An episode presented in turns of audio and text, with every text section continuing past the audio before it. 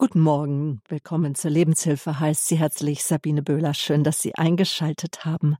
Mein Gast ist heute der bekannte Münchner Fachanwalt für Erbrecht, Professor Dr. Klaus Michael Groll. Professor Groll ist Autor zahlreicher Ratgeber rund um das Erben und Vererben. Schwerpunkt heute ist die Testamentgestaltung. Sich mit dem eigenen Tod auseinanderzusetzen, das beinhaltet auch die Frage, wer soll einmal von mir was bekommen? Gebe ich noch zu Lebzeiten mein Vermögen weiter oder erst nach dem Lebensende? Der Gesetzgeber hat zwar in unzähligen Gesetzen und Einzelregelungen geregelt, wie Vermögen weitergegeben wird, doch die Frage ist nun, bin ich mit diesen Regelungen einverstanden oder hätte ich da nicht doch andere Pläne? Damit Sie bzw. ihre Angehörigen keine unerwünschten Überraschungen erleben, sprechen wir jetzt mit Professor Dr. Klaus Michael Groll über die Testamentgestaltung. Professor Groll ist regelmäßig Gast vieler Rundfunk- und Fernsehsendungen zum Thema Erbrecht und Erbschaftssteuer. Erwähnt sein will noch, Professor Groll ist Gründer und Ehrenpräsident des Deutschen Forums für Erbrecht in München. Der gemeinnützige Verein hat sich zum Ziel gesetzt, erbrechtliche Probleme und Streitigkeiten durch Aufklärungsarbeit zu verhindern. Und obwohl Sie schon im wohlverdienten Ruhestand sind, Herr Professor Groll, Sie sind Mitgründer der Kanzlei Groll Groß und Steiner, sind Sie aber bei uns hier immer wieder regelmäßig zu Gast, um weiter auch dem Auftrag des Forums für Erbrecht gerecht zu werden. Schön, dass Sie da sind. Guten Morgen. Guten Morgen, Frau Böhler. Professor Groll, heute sprechen wir über Ihr Spezialgebiet, die Testamentsgestaltung. Was ist denn erstmal grundsätzlich zu bedenken, wenn ich mittels Testament meinen letzten Willen verfügen möchte? Das Wichtigste ist, dass man sich beraten lässt. Also man kann das Erbrecht selber nicht durchdringen. Es ist eine außerordentlich komplizierte Rechtsmaterie, die ja auch mit anderen Rechtsgebieten immer eng verknüpft ist, wie mit dem Familienrecht oder auch zum Beispiel mit dem Steuerrecht. Also ich habe es nie erlebt, dass ein Laie ein Testament selber zu Papier gebracht hat, das von A bis Z in Ordnung war. Den Sprung muss man schaffen, sich einfach beraten zu lassen und sich zunächst einmal vorführen lassen, welche Gestaltungsmöglichkeiten gesetzlich, rechtlich überhaupt möglich sind. Die Fantasie hat kein Laie, äh, sich vorzustellen, was man eigentlich alles verhindern kann und was man erreichen kann mit einer letztwilligen Verfügung. Also das ist sozusagen die erste Entscheidung. Ich gehe zum Fachmann. Mhm. Warum ist es so wichtig, sich frühzeitig mit der Möglichkeit der Testamentsgestaltung auseinanderzusetzen? Sie haben ein wichtiges Wort eben genannt, frühzeitig.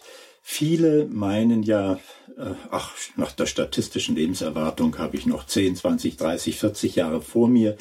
Ja, wer weiß denn, wann er stirbt? Es kann ja jederzeit der Tod eintreten. Also frühzeitig heißt sofort. Die nächste Frage ist dann, ja, wer sollte es denn tun? Ich habe nur einen kleinen Hausrat, das lohnt doch dann nicht. Doch, es lohnt für jeden.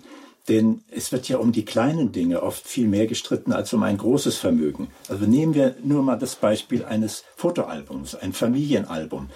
Das ist oft ein massiver Streit, der da geführt wird. Also selbst jemand, der nur ein kleines Vermögen hat, der nur ein paar Euro auf dem Konto übrig hat, der sollte ein Testament machen, einmal um sich selbst einen Gefallen zu tun, um zu wissen, ich habe verantwortungsvoll alles geregelt. Und zweitens, um den Erben einen Gefallen zu tun, denn das weiß ja nun jeder, äh, das Erbrecht, das Erbe ist in hohem Maße dazu angetan, Konflikte auszulösen. Und mit einer vernünftigen, letztwilligen Verfügung kann ich solche Konflikte in vielen Fällen vermeiden. Mhm. Und worum entstehen denn die meisten Probleme wie jetzt, wenn es um das Erben geht, Herr Professor Kroll? Also einmal geht es um die Auslegung von Testamenten. Ich komme nochmal darauf zurück, dass Laientestamente in aller aller Regel nicht klar sind, nicht vollständig sind. Und dann ist die Frage, was war eigentlich gemeint? man kann sich gar nicht vorstellen, was man so in äh, Laientestamenten an merkwürdigen Formulierungen findet. Also das ist ein Punkt, der, der dafür spricht. Und das Zweite ist natürlich, äh, wenn Sie zum Beispiel, wenn Sie nichts machen, dann haben wir ja in vielen Fällen eine Erbengemeinschaft. Per Gesetz entsteht eine Erbengemeinschaft, das heißt eine Mehrzahl von Erben. Wenn ich testamentarisch verfüge, ist es ja auch oft so, dass ich mehrere Personen zu Erben einsetze. Und das kann ich nun wirklich aus der Erfahrung berichten. Eine Erbengemeinschaft bildet ein ungeheures Konfliktpotenzial. Ja, es gibt so viele Punkte, um die man streiten kann. Was macht man mit einer Immobilie? Verkauft man sie? Vermietet man sie? Äh, an wen vermietet man sie? Macht man eine Dachreparatur, ja oder nein? Also allein um eine Immobilie herum können viele, viele Streitpunkte entstehen oder auch sonstige Dinge. Wenn Sie zum Beispiel Ihre vier Kinder zu Erben einsetzen, dann gehört ja allen alles. Das heißt, allen Vieren zusammen gehört das vorhin schon zitierte Familienfotoalbum. Ja, wer bekommt es da?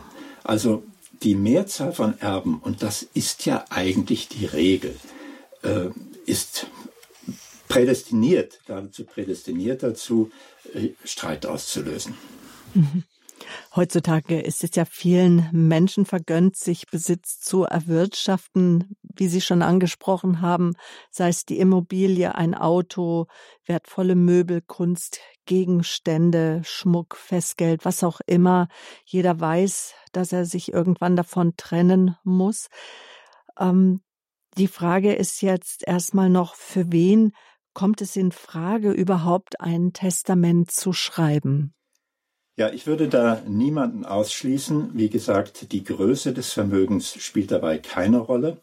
Es muss also, sollte wirklich jeder tun und nochmals, er sollte es gleich tun.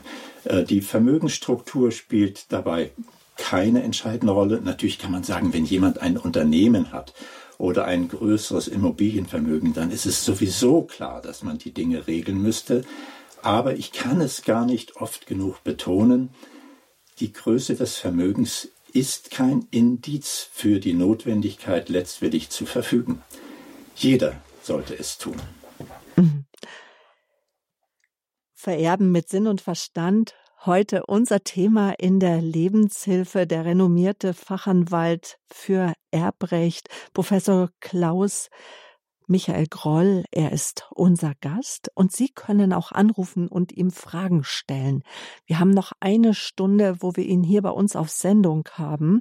Eine Stunde Zeit, in der auch Sie Ihre individuelle Frage stellen unter der 089 517 008 008. Ich sage nochmal die Hörertelefonnummer, unter der Sie jetzt meinen heutigen Gast erreichen 089 517 008 008. Das Hörertelefon ist jetzt für Sie freigeschaltet. In der Regie ist Gabriele Lemmen-Feldges, ehrenamtliche Mitarbeiterin, die ihre Anrufe entgegennimmt. Es ist selbstverständlich, dass Sie anonym auf Sendung gehen können.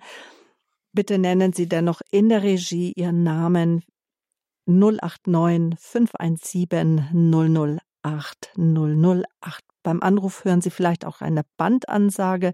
Diese weist auf unsere Datenschutzbestimmungen von Radio Horeb hin. Lassen Sie sich dadurch nicht beunruhigen. Sie kommen dann gleich zu Frau Feldges und dann zu Professor Groll, meinem heutigen Gast.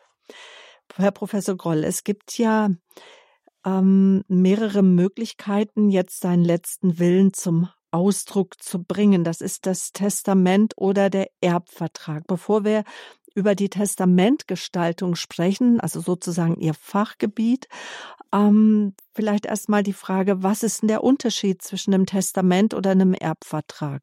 Also bin ich Ihnen sehr dankbar für diese Frage, weil da oft falsche Entscheidungen getroffen werden. Ein Testament, ja, fangen wir mal an mit den Testamentsformen. Sie können ein sogenanntes privatschriftliches Testament errichten. Das kann man zu Hause im stillen Kämmerlein, aber nochmals immer nur nach Beratung und der Text sollte auch immer von einem Fachmann überprüft werden. Das kann man also selbst schreiben. Das Wichtigste ist die Handschriftlichkeit von A bis Z. Überschrift, mein letzter Wille oder Testament, dann kommen die einzelnen Regelungen und dann darunter Ort, Datum und vollständige Unterschrift. Wenn Sie mehrere Seiten Testament machen, empfiehlt es sich, jede Seite zu unterschreiben und ganz wichtig, wenn Sie später mal Anlagen beifügen, also wenn Sie zum Beispiel einzelne Gegenstände verteilen an irgendwelche ganz konkreten Personen, auch die Anlage muss unbedingt handschriftlich gemacht werden. Die zweite Möglichkeit, ein Testament zu errichten, ist das sogenannte notarielle Testament. Sie können also auch beim Notar ein Testament errichten. Das sind die beiden Testamentsformen. Jetzt kommt der Erbvertrag. Der Erbvertrag zunächst einmal zur Form muss notariell abgeschlossen werden. Und dieser Begriff spricht schon für sich Vertrag.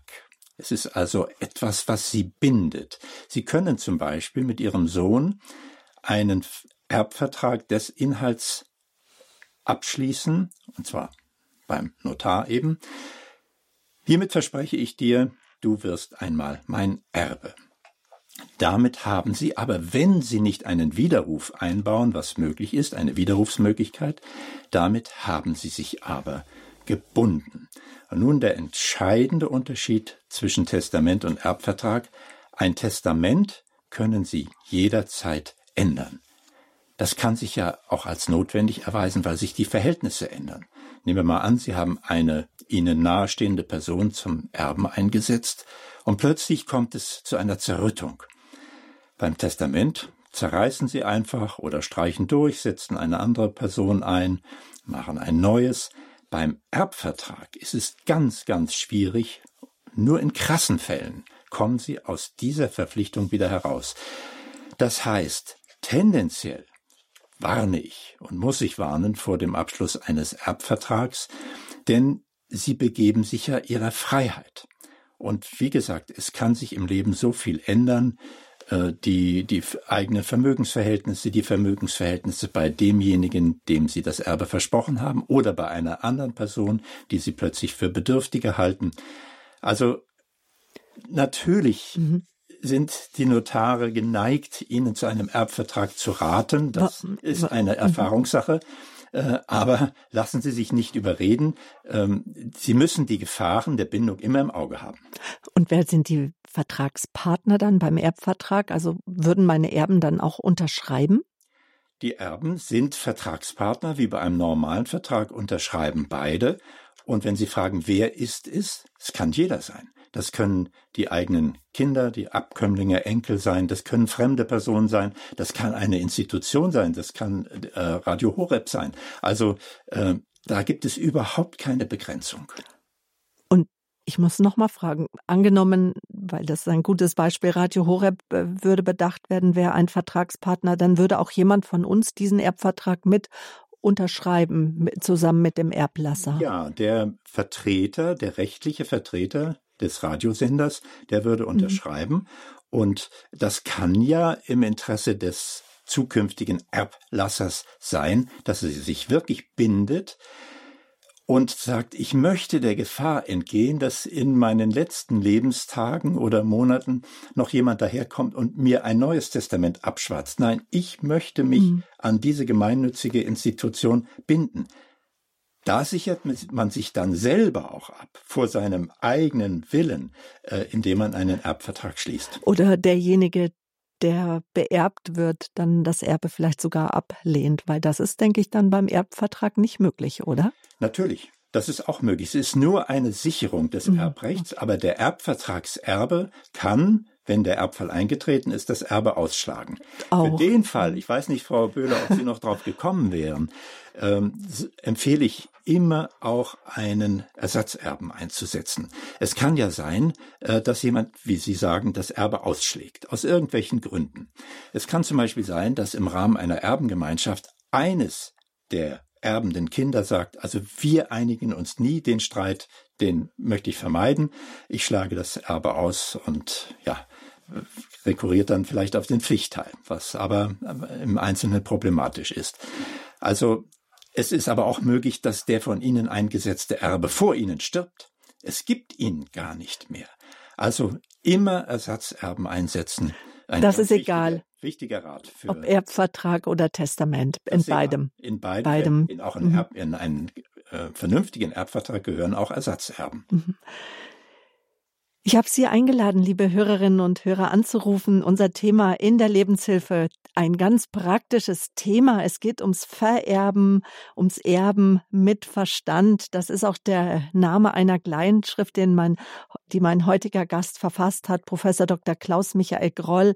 Er ist mein Gast, Münchner Fachanwalt für Erbrecht. Wir haben Sie eingeladen.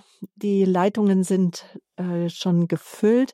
Ich darf als erstes eine Hörerin ähm, äh, begrüßen, die aus, uns aus der Nähe von Hamburg angerufen hat. Guten Morgen, hoch in den Norden. Guten Morgen. Äh, ich möchte gerne wissen, was soll ich achten? Ich habe mit meinem Notar gesprochen und er sagte mir, äh, er hat keine Erfahrung zum Beispiel für Radio Horeb äh, das Testament äh, sch äh, schreiben, sondern nur für private Personen. Und äh, was soll ich achten, wenn ich das nicht an private Personen, sondern zum Beispiel an Radio Horeb äh, verschreibe? Es ist sehr wenig, aber und ein Pflichtteil muss auch äh, drin sein.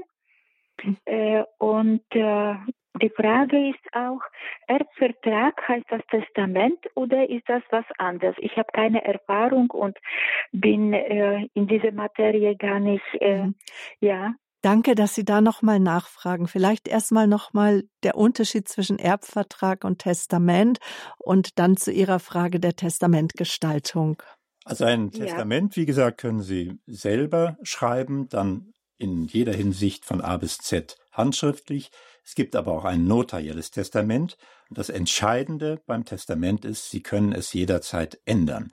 Ein Erbvertrag muss beim Notar abgeschlossen werden, aber der Begriff spricht für sich. Vertrag.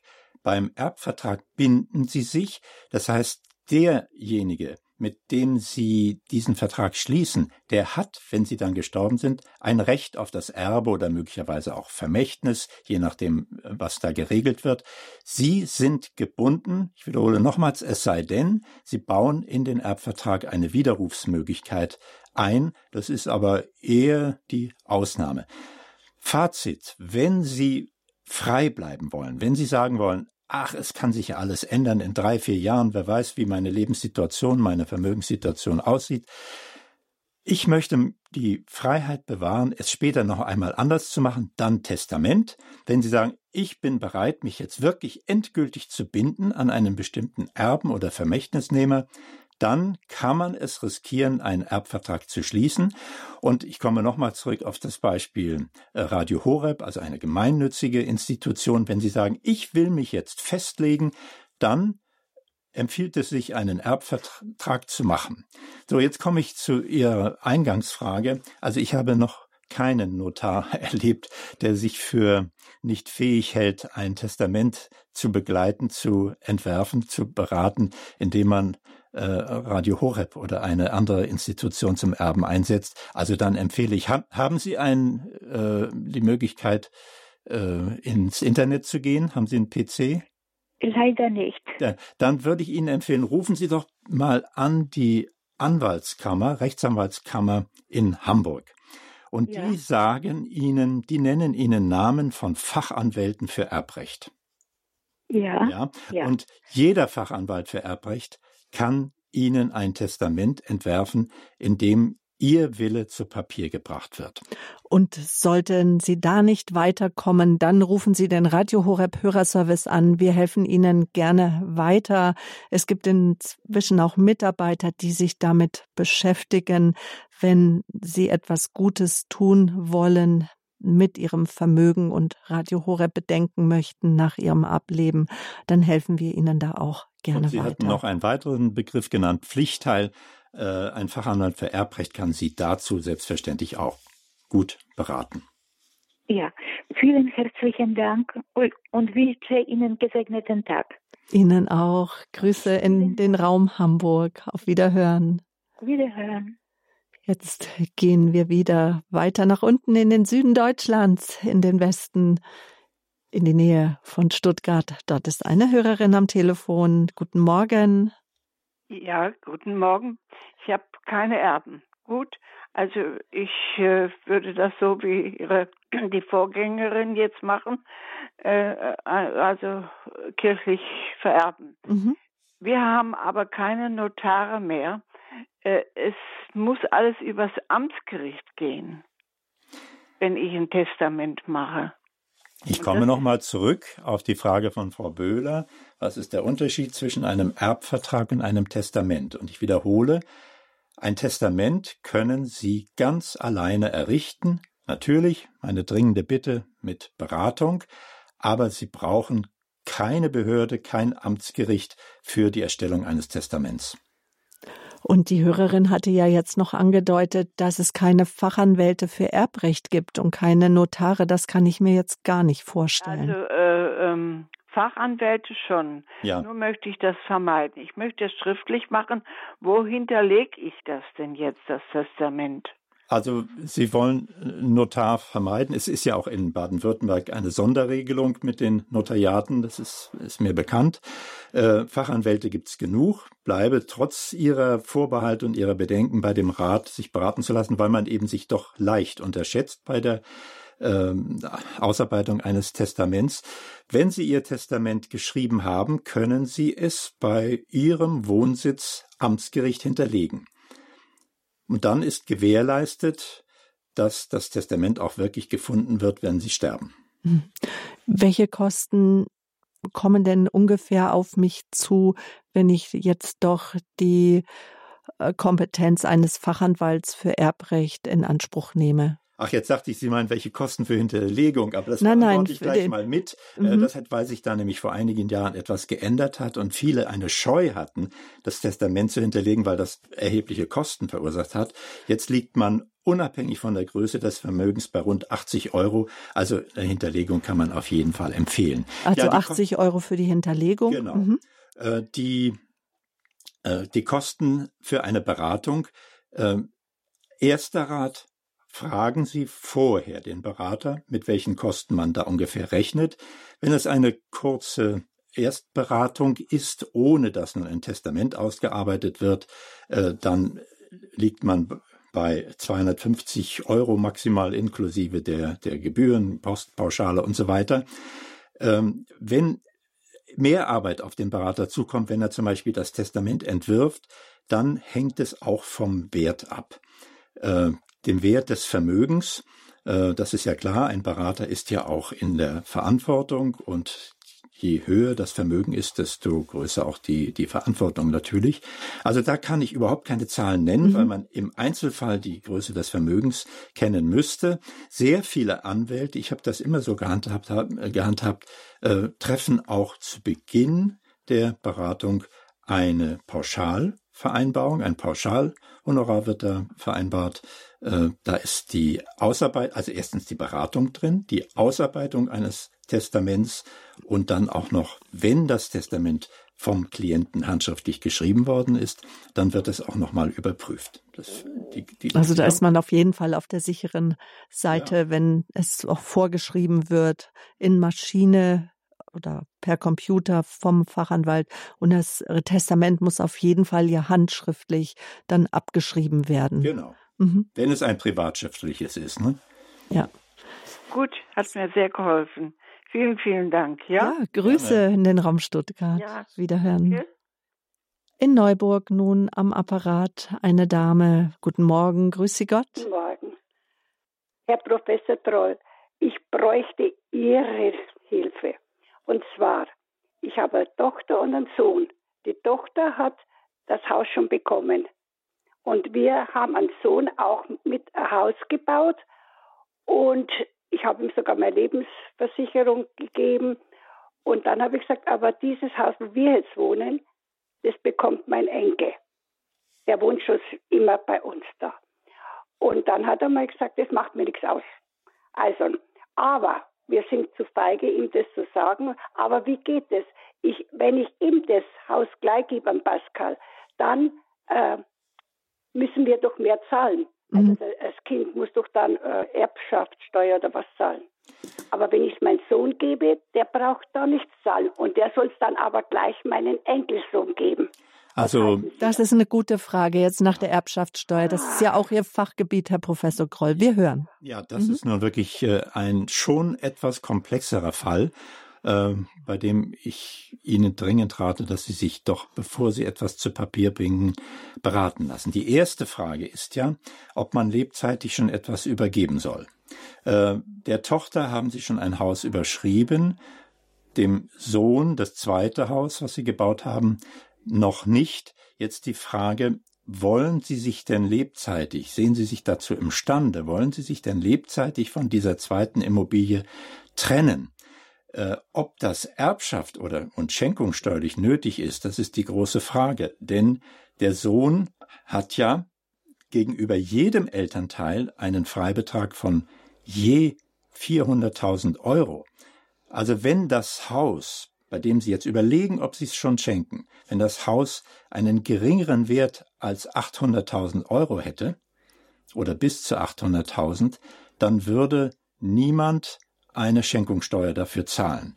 Ähm, auch im Erbfall gelten ja diese Freibeträge. Also unter dem schenkungssteuerlichen Aspekt halte ich es schon mal jetzt jedenfalls so nach erstem telefonischen Eindruck für sehr fraglich, ob es vernünftig ist, sich von dem Vermögen zu trennen. Ja, schon, aber es soll ja darum gehen, dass nicht unbedingt der Sohn es bekommt, sondern der Enkel. Ja, das, ist die, das ist die nächste Frage. Die mhm. erste Frage, Frau Böhler, ist immer, trenne ich mich von dem Vermögen, mhm. unabhängig davon, wo es hingeht. Und Sie müssen sich überlegen, wie fühlen wir uns, wenn das Haus uns nicht mehr gehört? Wir wohnen in Mauern, wir sehen einen Garten vor uns, er gehört uns nicht mehr. Wenn Ihnen das wurscht ist, wenn Sie keine echte Beziehung zu dem Eigentum haben, dann können sie sich von dem Vermögen trennen. Aber das muss man sich wirklich überlegen. Hören wir jetzt noch mal kurz, was die Hörerin dazu sagt zu dem ersten Gedanken. Nein, also ich könnte ja da wohnen. Mein Enkel, der ist, der studiert jetzt auch wieder weiter bei der Polizei. Der geht ja dann nach Bamberg einmal. Und das, dieses Haus hier, äh, mein Gott, der Sohn, der würde hierher ziehen, dass meine Tochter nicht fremde Leute im Garten hat, weil die ist sehr krank und ja, und die will das nicht und der Schwiegersohn. Jetzt habe ich gesagt, bloß einmal so, na sagt er, ich wäre schon immer hergegangen. Ich glaube, der meint doch, dass er das Haus bekommt. Herr Professor, muss ich dort kann ich das Haus auch an Pascal, also an meinen Enkel schenken. Ja, na, Sie können es schenken, wem immer Sie wollen. Das kostet nichts. Äh, ja, das kost, kostet äh, jetzt einmal Erbschafts- oder Schenkungssteuerlich, kommt es darauf an, welchen Wert das hat. Was, schätzt, was schätzen Sie? Ich sage immer weniger, äh, 500.000. Naja, äh, gut, also wenn's de, wenn Sie es dem Enkel schenken, dann kostet es was. Weil der hat nur einen Freibetrag von 200.000 Euro. Oh. Also das ist schon äh, sehr zu überlegen. Ähm, ich, ich weiß nicht, ich kann den Fall natürlich aus der Ferne nicht beurteilen, ob es wirklich klug ist, dass sie das Eigentum jetzt weggeben. Äh, noch ein anderer Aspekt. Äh, diese Immobilie, die Ihnen noch gehört, gibt ja. Ihnen ja auch eine gewisse Freiheit. Es ja. kann ja sein, äh, dass Sie äh, irgendwo anders nochmal wohnen wollen oder dass Sie in ein äh, Pflege, in ein Seniorenheim müssen. Und dann haben Sie Manövriermasse mit diesem Eigentum. Wenn es weg ist, ist es weg. Also ich bin da immer sehr skeptisch, aber das ist eine ganz persönliche Entscheidung, die Sie treffen wollen. Wenn Sie die Erbschaftssteuer ansprechen oder die, die Schenkungssteuer, äh, das Verschenken und Vererben an den Enkel kann hier etwas kosten. Ähm, wem gehört denn die Immobilie? Ihnen beiden? Mein Mann und mir. Ja, gut. Dann ist es schon etwas harmloser, weil ja von jedem ein Wert äh, von rund 250.000 kommt. Dann wär, müsste der Enkel ja nur noch 50.000 Euro versteuern. Aber immerhin, auch das könnte man vermeiden.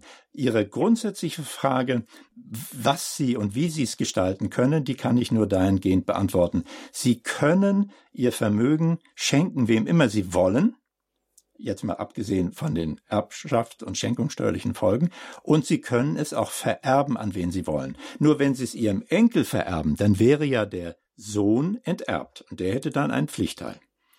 Aber Sie sehen schon, es ist komplex. Lassen Sie sich bitte beraten.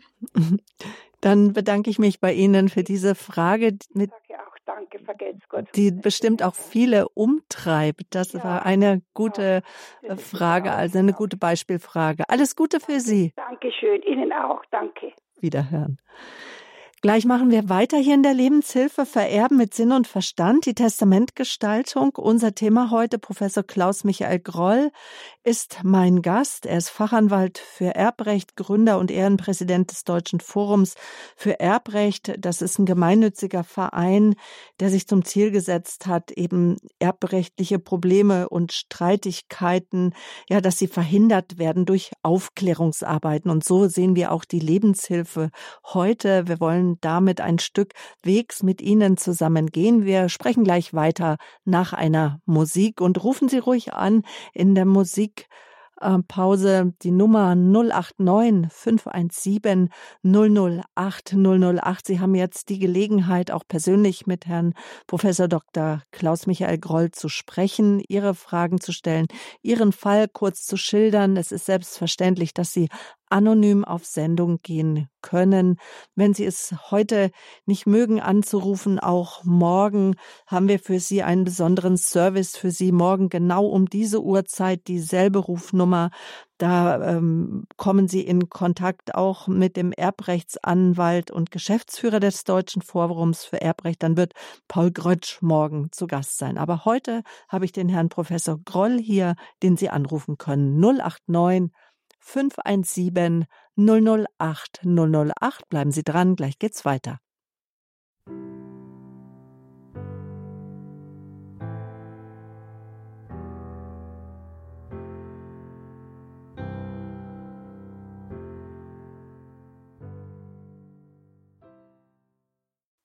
Was bleibt von mir? Was bleibt von meinem Leben, wenn ich nicht mehr hier auf Erden bin? Diese Frage stellen sich viele Menschen gerade jetzt in der dunkler werdenden Jahreszeit, gerade jetzt, wo sich die Natur auch zurückzieht, wird uns auch immer wieder auch unsere menschliche Vergänglichkeit bewusst. Eine Umfrage hat ergeben, dass jeder zehnte Deutsche ab 60 Jahren, bei Kinderlosen sogar jeder dritte, vorhat, einen Teil des Erbes, mit einem Teil des Erbens einen guten Zweck zu unterstützen.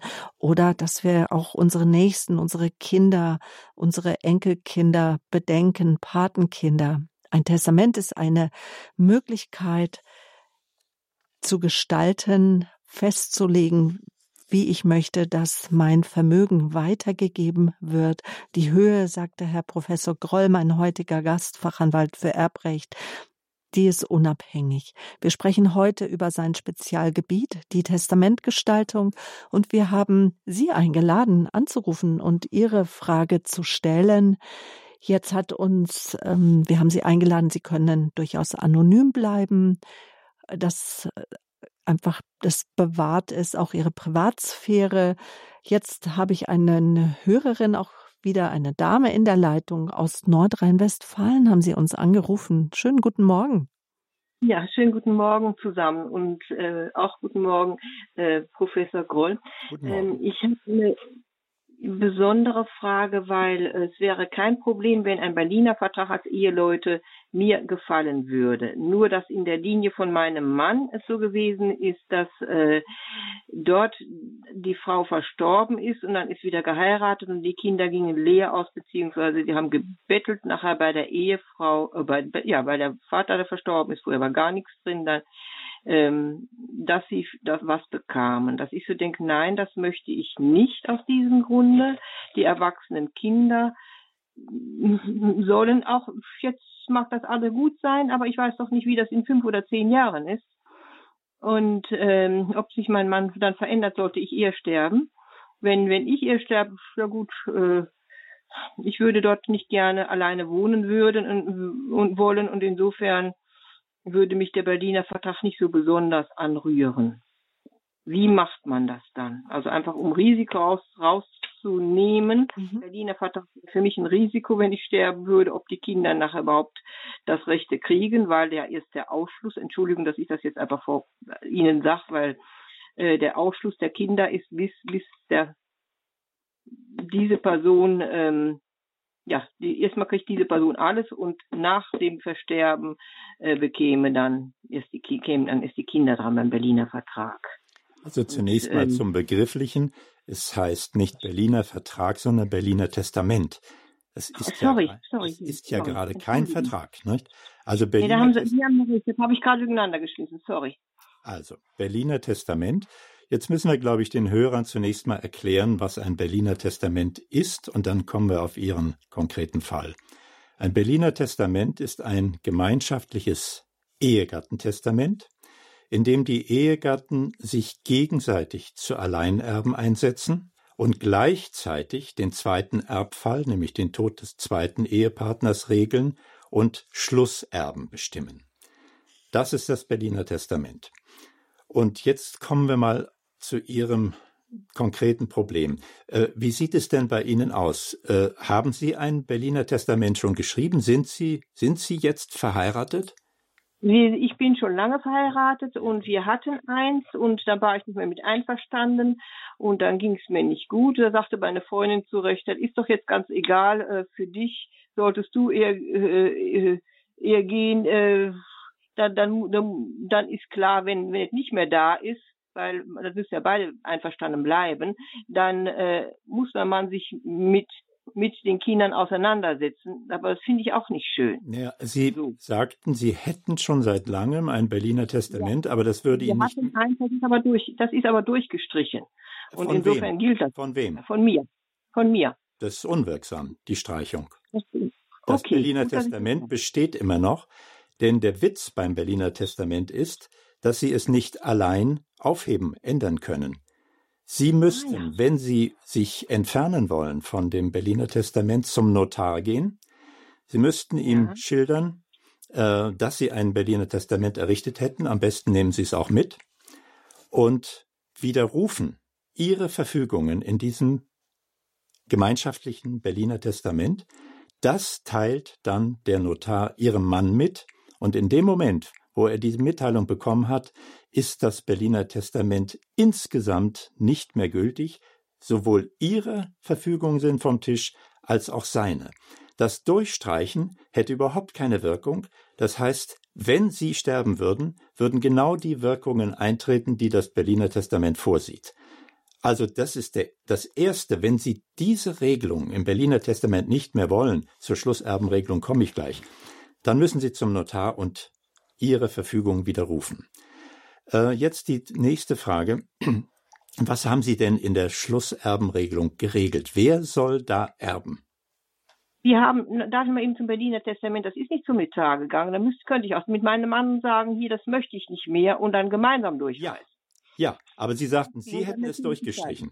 Dann, dann, durchgestrichen, aber heißt dann, aber nicht durchgerissen. Dann, dann, dann müsste ich mit meinem Mann das jetzt besprechen. So, dass, nur mir ging es so dreckig, da habe ich noch gesagt, komm, Hauptsache, Hauptsache äh, das ist im Grunde für mich nicht mehr ganz relevant, aber ich wollte nicht, dass gegebenenfalls, weil es in der Linie schon mal vorgekommen ist, äh, dass die Söhne irgendwann leer ausgehen. Ja gut, also äh, nehmen Sie es genau. Nehmen Sie es genau. Äh, Erb, mit Erbrecht ist nicht zu spaßen. Das heißt, wenn, nee, Sie, sich, wenn Sie das aufheben wollen, dann äh, entweder Widerruf, wenn Ihr Mann daran festhalten möchte, solche Fälle gibt es ja auch. Wenn Sie sich einig sind, dann zerreißen Sie es äh, und schreiben Sie ein neues nach Ihren Vorstellungen. Jetzt ist die nächste Frage, was wollen Sie denn? Welche Regelung würden Sie sich denn wünschen? Ich würde mir wünschen, dass da eine, da, ja, ich, ich kenne mich ja sonst im Erbrecht nicht so aus, aber dass, dass man da eine Klausel also im Grunde der Berliner Vertrag ist ja sonst nicht schlecht. Also wenn wenn ich wenn wenn mein, wenn mein Mann mir stirbt, ja gut, die, die, dass die Söhne dann dementsprechend mitkriegen, ja, jetzt sagen Sie mir doch bitte mal, wer ist nach der jetzigen Regelung Schlusserbe? Das sind die Kinder. Zwei, die Wessen? Zwei Wessen Kinder? Kinder? Ja, mein Mann und von mir, wir haben zusammen zwei Kinder. Ihre gemeinschaftlichen Kinder. Gut. Ja. Ja. Und, und äh, äh diese sollten auf jeden Fall, auch wenn ich sterbe, garantiert das mitkriegen und nicht nur gegebenenfalls, wenn mein Mann das dann so sieht. Naja, äh, Jetzt, jetzt, jetzt muss man mal erklären, die Rechtswirkung eines Berliner Testaments. Der erste von Ihnen beiden stirbt, dann erbt der Überlebende. Der Überlebende wird Alleinerbe, Klammer auf, mit der nicht so günstigen Folge, dass die enterbten Kinder Pflichtheitsansprüche haben. Ja, das, das muss man, muss man sehen dabei. So, jetzt stirbt der zweite.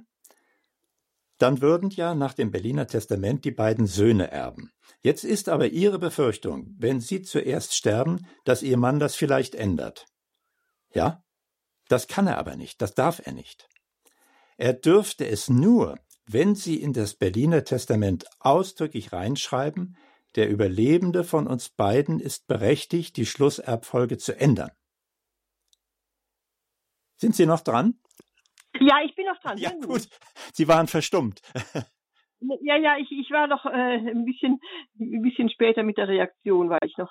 Na gut, also ist für Sie ein wichtiger Punkt. Ihre Sorge ist ja, dass Ihr Mann als Überlebender plötzlich die Schlusserbfolge anders regelt. Diese Sorge müssen Sie nicht haben. Wenn Sie im Testament keine Änderungsvollmacht äh, drin haben, dann darf er das nicht ändern. Nee, aber ein Pflichtteil ist auch ein wenig gering. Ja, der Pflichtteil, der kommt ja nur zum Zuge, nur in Anführungsstriche, wenn der erste von ihnen beiden stirbt. Weil Berliner Testament heißt, wenn der erste stirbt, ist der andere Ehepartner Alleinerbe, womit ja die beiden Söhne enterbt wären, die hätten einen Pflichtteil. Aber jetzt kommen wir zu sehr ins Detail. Es gibt eine Reihe von Möglichkeiten, dieses Pflichtheitsproblem zu entschärfen, Nein. auch beim Berliner Testament. Dazu sollten Sie sich beraten lassen. Das würde dann hier in der Sendung zu weit führen. Na, dürfte ich noch mal eben, das habe ich glaube ich nicht richtig verstanden, wenn mein Mann sterben äh, nicht sterben sollte, was anderes abmachen sollte, dann hat er den, haben die Kinder den Pflichtteil. Aber was anderes kann man dann nicht regeln, dann müsste man was anderes, Nein. was mehr ins Detail geht. Nein, ich wiederhole nochmals. Beim Berliner Testament ist der Überlebende an die gemeinsam getroffene Schlusserbenregelung gebunden. Ihr Mann wäre als Überlebender nicht befugt, die Söhne zu enterben. Darf er nicht. Nur dann, wenn Sie das ausdrücklich ins Testament reinschreiben, dass der Überlebende ändern darf. Aber nun ist ja Ihre Sorge, dass Ihr Mann vielleicht etwas ändern würde, und deshalb dürfen Sie kein Berliner Testament schreiben, in dem der Überlebende noch etwas ändern kann. Wenn das Ihre Sorge ist. Wenn Sie, ja, genau. wenn Sie die Überlebende wären, dann würden Sie vielleicht sagen, oh, das ist jetzt aber blöd, äh, ich habe jetzt keine Freiheit, ich würde ganz gern noch irgendeine Institution oder noch eine dritte Person einsetzen. Das dürfen Sie dann auch nicht. Ach, wissen Sie, ähm, die Kinder, die sind leidgeprüft genug, denke ich, in meinem, in unserem Fall, dass ich so denke, sie haben auch ein Recht, ihr Erwachsenenleben in Verantwortung zu gehen. Ich habe, sie haben von beiden Seiten was mitgegeben und ich habe auch Vertrauen. Und dass ich so denke, das, was, man, was ich jetzt lebend abgebe, das habe ich ja noch meine Entscheidung. Ja. Und also jetzt, was, was, so, was so flüssig ist. Und den Rest, denke ich, habe ich auch, mich persönlich, ist meine persönliche Einstellung, habe ich auch eine äh, berechtigte äh, Verantwortliche ver spüre ich zumindest Verpflichtung, dass ich den Kindern zumindest sage, hier ein bisschen Grundstock für Notfälle schadet nie. Ja, ne? gut. Ich meine, diese Sendung und, und, dient aber dem Zweck, dass wir allgemein aufklären über das Erbrecht. Und Sie haben ein wichtiges Stichwort geliefert, das Berliner Testament. Und dazu habe ich einige wichtige Punkte genannt.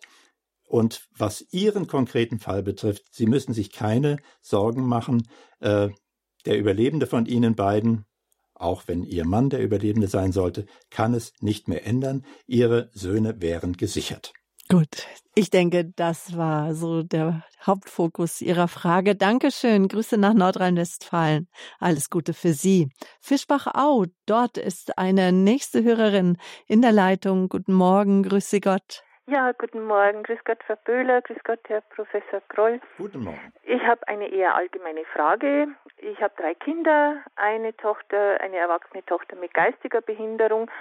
Und es ist bei mir aus gegebenen Anlass jetzt schon länger in der äh, Überlegung, ein behindertengerechtes Testament äh, zu machen, machen zu lassen ist generell jeder Notar oder jede Notarin fähig, so ein behindertengerechtes Testament in, in ja, sage jetzt einfach waschechter rechtlicher Hinsicht äh, also zu beraten. Weil ich habe rückblickend ähm, auch von manchen anderen Betroffenen gehört, mancher Notar kennt sich nicht ganz so gut aus und dann gab es hinterher Schwierigkeiten. Also meine Frage ist generell eine Notarin oder ein Notar fähig, zu einem behindertengerechten Testament gut zu beraten? Ich komme zur Ausgangsfrage zurück. Mhm. Ähm, man braucht für ein Testament keinen Notar. Das ist mal das Erste. Mhm. Sie können das selber schreiben. Mein erster Rat war, dass Sie sich beraten lassen. Jetzt fragen ja. Sie, können alle Notare zum Thema Behindertentestament gut, haben Sie betont, gut ja. beraten. Das kann ich natürlich nicht bejahen. Ja. Äh, dazu habe ich zu viel erlebt, auch mit Notaren, aber natürlich auch mit Anwälten. Ähm, ich gebe Ihnen wirklich den Rat, ähm, bemühen Sie sich um einen Fachanwalt für Erbrecht. Äh, wenn Sie nicht wissen, wie Sie daran kommen, äh, schauen Sie mal auf die Homepage vom Deutschen Forum für Erbrecht. Dort finden Sie eine ganze Reihe von Fachanwälten für Erbrecht, auch in Ihrer Region. Und das kann ich Ihnen sagen. Jemand, der Fachanwalt für Erbrecht ist, dem auch die erforderliche Literatur zur Verfügung steht, der wird Sie bestimmt gut beraten. Dazu kommt ja auch immer, äh, dass die Fachanwälte oder überhaupt die Anwälte ja auch steuerlich, Schenkung erbschaftssteuerlich beraten müssen.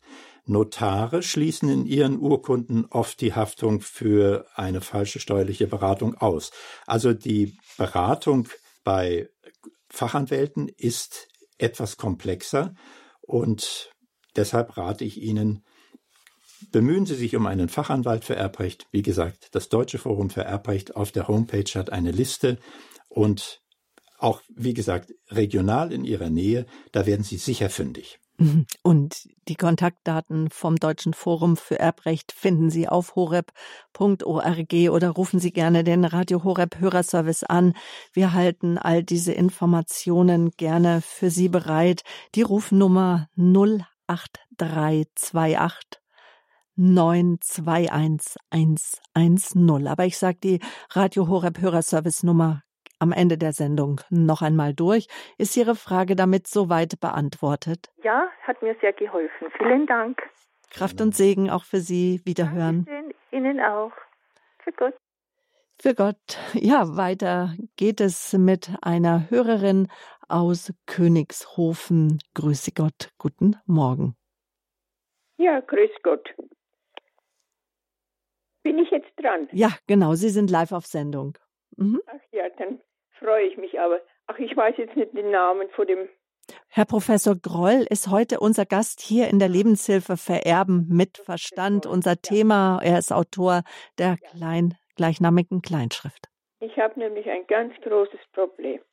Also mein Mann, ich war 91 Jahre alt, ist 19, 2019 gestorben, 57 Jahre verheiratet, hat mich enterbt wir haben drei, also ich hatte vier Kinder, ein Kind ist gestorben mit einem Dreivierteljahr und dann ist ein Sohn 2016 gestorben mit 54 Jahren, der war Zimmermann, hat Lungenkrebs gehabt. Und 19 ist mein Mann gestorben, hat mich enterbt. Der ein große Enkel, der, wir haben acht Enkel, sechs Mädchen und zwei Buben. Der eine große Bub, der hat unten, wir haben ein großes Grundstück, eine Wiese in dem Hof, der hat schon ein Haus hingebaut, hat einen Bauplatz aufbekommen. Und der zweite Enkel, Enkel der ist mit 24 Jahren, hat noch nichts, hat nur drei Jahre ge gelernt und hat zwei Jahre seine Technik gemacht. Und mit 24 Jahren hat er den ganzen Hof, die ganze, wir hatten Landwirtschaft, die ganzen Ecke, ich weiß nicht, ungefähr 10 Hektar Feld, drei Waldstücke, ich habe noch nicht einmal ein Wohnrecht. Ich habe nur ein mietfreies Wohnen. Und der Dumme jetzt seit fünf Jahren, weil mein Mann gestorben ist. Ja, und noch was. Ich, ich, ich habe jetzt, mir hat jemand gesagt, jetzt, das sind jetzt drei Jahre, im Februar ist er gestorben. 2019. Und jetzt habe ich immer gehört, also das geht länger. Jetzt habe ich aber eben vom Amtsgericht aus ein Schreiben da und da steht, es geht nur bis drei Jahre und dann könnte ich nichts mehr machen. Und jetzt stimmt es und meine Enkel, die sind so böse gegen mir, die tun mir an, was sie können. Die wollen mich aus dem Haus rausbeißen. Die wollen mir noch nicht einmal das Mietrecht aus. Bitte, bitte geben Sie mir einen guten Rat, bitte. Also zunächst einmal steckt in Ihrer Frage ja das ja. Problem der Enterbung. Jeder ist frei, sein Testament zu gestalten, wie er möchte. Das ist einmal ein Grundsatz. Das heißt, Ihr Mann hatte das Recht, Sie zu enterben und andere Personen zu erben einzusetzen. Dagegen ist kein Kraut gewachsen, wenn er bei Abfassung des Testaments testierfähig war. Aber als enterbte Ehefrau haben Sie natürlich einen Pflichtteil. Und der Pflichtteil ist immer wertmäßig die Hälfte dessen, was Sie ohne Testament Ihres Mannes geerbt hätten.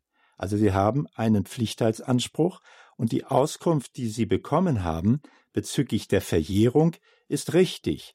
Äh, da läuft eine dreijährige Verjährungsfrist, die beginnt am Ende des Jahres, in dem Ihr Mann gestorben ist. Wenn er also vor drei Jahren gestorben ist, in welchem Monat ist er denn gestorben? Februar, 19. 16. Äh, Februar. ja, also dann nach Adam Riese wären Ihre Pflichtheitsansprüche noch nicht verjährt. Deshalb ja. mein Rat, dass Sie sich beraten lassen von einem Fachanwalt für Erbrecht. Ja, äh, ich habe einen Rechtsanwalt, ja. Ja, ist der Erbrechtsspezialist? Ja, ja. Gut. Ja, der müsste Ihnen die Frage beantworten können, ob Ihre Ansprüche schon verjährt sind. Wenn im Vermögen Ihres Mannes echte Werte waren, und Sie sprechen ja von Immobilien, von Grundstücken und so weiter, äh, dann müssten Sie eigentlich einen Pflichtheitsanspruch haben. Sie haben doch lebzeitig auf nichts verzichtet. Ne? Haben Sie mal auf einen Pflichtteil verzichtet? Nein, auf Nein. gar nichts. Nein. Ich habe auf gar nichts verzichtet. Ja. Äh, war, wenn Sie einen Rechtsanwalt haben, warum haben Sie noch nichts unternommen? Ja, der Enkel hat auch einen Rechtsanwalt und das ist ein ganz junger. Und ich, mir kommt es vor, die Jungen helfen zu den Jungen und der schiebt das immer hinaus damit ja. mir die Zeit vergeht. Aber ich meine, das Alter dürfte doch überhaupt keine Rolle spielen bei der Beratung. Äh, ja. Ich weiß nicht, Ihr, Ihr ja, Anwalt ist noch. Ich hatte acht Enkel und vier Urenkel habe ich jetzt. Ja, drei Enkel sind ja bei den bei die Treuding, das ist das heißt Aber vielleicht bleiben wir mal bei, dass wir uns nicht verzetteln, weil das ist jetzt schon auch eine Thematik, die sicherlich ganz, ganz viele Hörer auch interessiert. Wie ist das, wenn ein Testament verfasst wurde, ein ein Teil des Paares stirbt und ja. schon Erben festgelegt wurden, wie in dem Fall die Enkel. Und jetzt ist ein Ehepartner nicht damit einverstanden. Ja, weil er enterbt worden wurde. ist in dem mhm. Testament. Nochmals, man kann enterbt werden. Jeder kann enterbt werden. Gar keine Frage. Auch die engsten Familienmitglieder. Aber für solche Fälle hat ja das Gesetz den Pflichtteil vorgesehen. Und ich kann Ihnen nur nochmals dringend raten, wenn Sie einen Anwalt haben, äh, dann besprechen Sie die Thematik mit ihm. Wie gesagt, es, es sieht so aus, als ob Ihre Pflichtheitsansprüche noch nicht verjährt wären. Sie haben ja wohl hoffentlich nach dem Tod Ihres Mannes auch nicht darauf verzichtet. Ähm, und wenn Sie das Gefühl haben, dass Ihr Anwalt dem Gegenanwalt nicht gewachsen ist, dann nehmen Sie sich einen anderen. Und vielleicht gibt es auch einen Mensch Ihres Vertrauens, den Sie mit hinzuziehen, der Ihnen da auch beisteht, eines Ihrer Kinder vielleicht auch oder eine gute Freundin, ein Verwandter. Wir wünschen Ihnen, wie auch immer, Gottes Kraft und Segen jetzt da einfach auf Ihrem, was Sie möchten, das einfach so äh, in Angriff zu nehmen, dass es gut für sie ist, dass es gute Lösungen gibt. Alles Gute, auf Wiederhören. Einen letzten Hörer möchte ich für heute begrüßen hier in unserer Erbrechtssendung Vererben mit Verstand, die Testamentsgestaltung. Herr Staudinger aus dem Schwarzwald hat uns erreicht. Ja, guten Tag. Bin hier ganz mitgenommen von den spannenden Fällen hier und der kompetenten Beratung durch den Professor. Zwei kurze allgemeine Fragen. Radiohörer bitte auch außerhalb Deutschlands gehört. Bezieht sich Ihre Auskünfte rein auf deutsches Recht? Wie ist das? A. Und die zweite Frage wäre, ähm, habe ich das richtig verstanden, wenn man Radio zum Beispiel Horeb denken will mit seinem Erbe, dass da auch wirklich ein Testament genügt und kein Erbvertrag? Das waren meine Fragen. Dankeschön. Also, zweite Frage, da genügt ein Testament. Mit dem Testament können Sie alles regeln. Gibt es überhaupt gar keine Einschränkungen. Ähm, die erste Frage, ja, und meine Auskünfte beziehen sich auf das deutsche Erbrecht. Äh, Sie haben vielleicht davon gehört, es gibt eine europäische Erbrechtsverordnung seit 2008. Ähm, da haben gewisse Harmonisierungen stattgefunden, aber im Kern äh, sind die europäischen Einzelerbrechtsordnungen so geblieben, wie sie waren. Deshalb, wer Auslandsvermögen hat, der muss unbedingt auch das Erbrecht des Auslands mit berücksichtigen. Und in dem Zusammenhang eine ganz, ganz wichtige, äh, ganz wichtiger Hinweis noch. Es ist ja nicht selten, dass jemand, äh, sagen wir mal, für drei, vier, fünf Monate, gerade in den Wintermonaten, in seine Teneriffa-Wohnung geht und dort stirbt. Also in seiner ausländischen Immobilie stirbt da würde dann, wenn er sich da länger aufgehalten hat schon, da würde dann spanisches Erbrecht zum Zuge kommen. Also das ist eine ganz tückische äh, Regelung nach der Europäischen Erbrechtsverordnung. Deshalb dringender Rat, jeder, der über Auslandsvermögen verfügt, vor allem wenn es eine Immobilie ist, sollte in sein Testament reinschreiben, es gilt deutsches Erbrecht. Also meine Auskünfte bezogen sich auf das deutsche Recht, das Ausländische muss man immer im Blick haben. Erstens bei Auslandsvermögen. Zweitens, wenn man zum Beispiel mit einer Person verheiratet ist, die eine andere Staatsangehörigkeit hat. Mhm. Und wenn jetzt Hörer einfach von Südtirol, Österreich zuhören, Deutschschweiz, die müssen auch nochmal eigene Geschichten Unbedingt. recherchieren. Es gibt einiges, was in Österreich äh, nicht anerkannt wird. Dann zum Beispiel äh, Italien hat bestimmte Rechtsinstitute im Erbrecht nicht, die bei uns gang und gäbe sind. Immer äh, einen ausländischen Rechtsanwalt mit einbeziehen in die Beratung. Mhm. Und für all die Hörer, Sie scheinen da interessiert zu sein oder auch sich auszukennen, morgen nochmal um dieselbe Uhrzeit von 10 bis 11 Uhr ist Erbrechtsanwalt und Geschäftsführer des Deutschen Forums für Erbrecht Paul Grötsch am Hörertelefon ein Service, den wir Ihnen bieten. Und dann können all diese individuellen Fragen gestellt werden, wenn Sie Ihr Testament gestalten möchten, liebe Hörerinnen und Hörer, und wenn Sie Wertvolles mit Ihrem Testament für die Zukunft bewahren möchten und eventuell auch Radio Horeb bedenken mögen, morgen steht Ihnen Fachanwalt für Erbrecht Paul Grötsch für Ihre Fragen da auch nochmal besonders zur Verfügung. Dann sozusagen off-air, also nicht on-air, sodass viele mithören. Herr Staudinger, danke. Ihre Frage damit beantwortet? Alles gut. Auf Wiederhören. Gut. ja, auf Wiederhören, für Gott. Ja, zum Abschluss jetzt Erben mit Sinn und Verstand. Ich höre immer wieder heraus, Herr Professor Groll und auch meinem Vater ist das auch ganz wichtig, ähm, doch zu Lebzeiten schon etwas zu regeln und am besten vielleicht auch schon zu Lebzeiten ein Haus irgendwas weiterzugeben, weil man sagt, die Kinder und, und auch Grundstücke, die Kinder haben Elan, die können es vielleicht auch ähm, sanieren und äh, sind dann auch, wenn sie wissen, sie bekommen es auf jeden Fall, stecken Geld hinein. Und das ist so das Anliegen vieler, dass sie doch schon zu Lebzeiten gerne vererben möchten. Aber sie raten ja eben eher dazu, davon ab. Aber es gibt doch auch das Vorausvermächtnis. Was ist das? Oh, das Vorausvermächtnis ist etwas ganz anderes. Das Vorausvermächtnis ist eine Regelung im Testament. Das hat mit dem lebzeitigen Übertragen nichts zu tun. Äh, ja, Thema Schenkung. Es ist natürlich ein ganz heißes Thema und es wird natürlich auch von Steuerberatern und Notaren gepusht, weil alle an der Beratung verdienen wollen und weil Notare gerne beurkunden. Also aus steuerlichen Gründen kann die lebzeitige Übertragung durchaus Sinn haben, äh, wenn es sich um ein wirklich großes Vermögen handelt. Aber äh, jeder ist schlecht beraten, der zumindest die Kehrseite nicht berücksichtigt. Äh, es geht immer um die, einmal um das Gefühl, äh, das ich vorhin schon angesprochen habe, in der eigenen Immobilie zu wohnen. Man wohnt ja nach Übertragung in einer fremden Immobilie, selbst wenn man sich da ein Niesbrauch oder ein Wohnrecht vorbehält. Aber das Entscheidende ist die Freiheit. Es wird von vielen unterschätzt, was man in höherem Alter an Kosten plötzlich haben kann. Äh, denken Sie an Seniorenheime und so weiter. Äh, da zerrinnt das Geld zwischen den Fingern. Wenn Sie ein Ehepaar sind, sind schnell mal 10.000 Euro für zwei Personen äh, in einem Monat weg, sind schon mal 120.000 im Jahr. Äh, das muss man einfach berücksichtigen. Und wer will dann schon bei seinen Kindern um die Finanzierung der Kosten bitten? sagt Professor Dr. Klaus Michael Groll, Fachanwalt für Erbrecht, heute mein Gast hier in der Lebenshilfe Vererben mit Verstand. Auch es gibt eine gleichnamige Kleinschrift, die bezogen werden kann. In der Schriftenreihe des Deutschen Forums für Erbrecht ist diese Schriftenreihe auch mit diesem Titel, das ist Band 1, entstanden.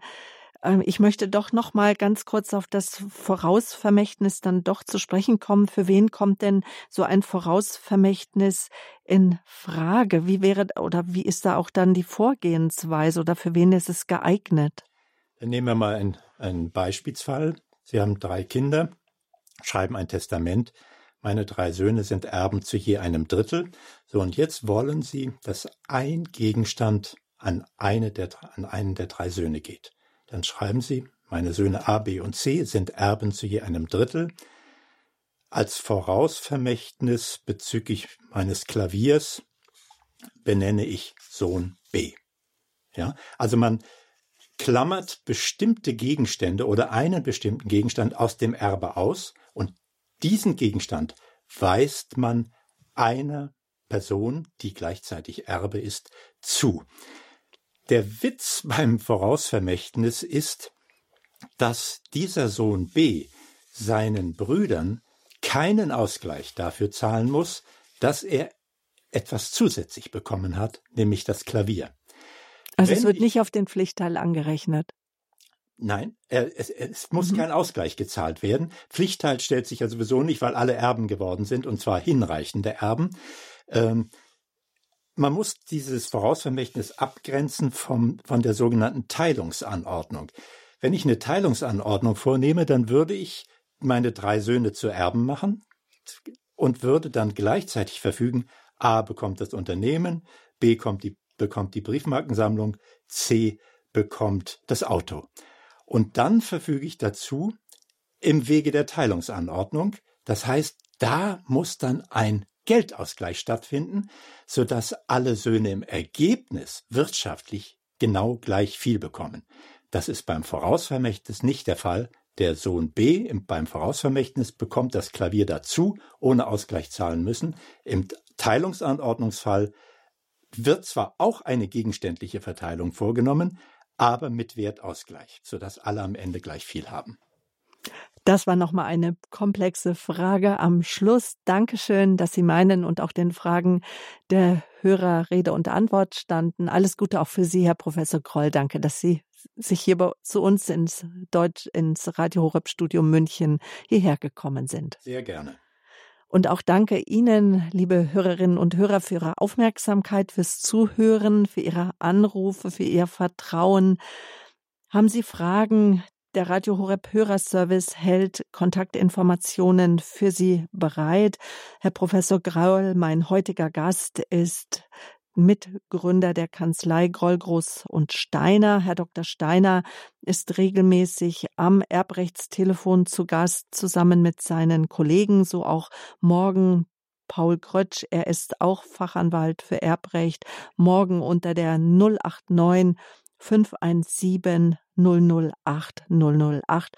Am Mittwoch, 13. Oktober von 10 bis 11 Uhr steht er Ihnen für Ihre Fragen rund um das Erben zur Verfügung. Vielleicht mögen Sie auch Wertvolles für die Zukunft bewahren und denken an eine Testamentspende. Ich bedanke mich bei Ihnen, bei jedem Hörer auch für Ihr Gebet, all Ihre Gaben, die wir auch brauchen, Gaben auch in Form von Geld, Spenden. Jeder Hörer ist eingeladen, auch Radio Horeb zu unterstützen. Und wenn Sie vielleicht das erste Mal spenden, es ist egal, ob Sie ein, fünf oder zehn Euro uns geben. Jeder Euro zählt. Radio Horeb ist zu 100 Prozent spendenfinanziert. Mein Name ist Sabine Böhler. Behüt Sie Gott.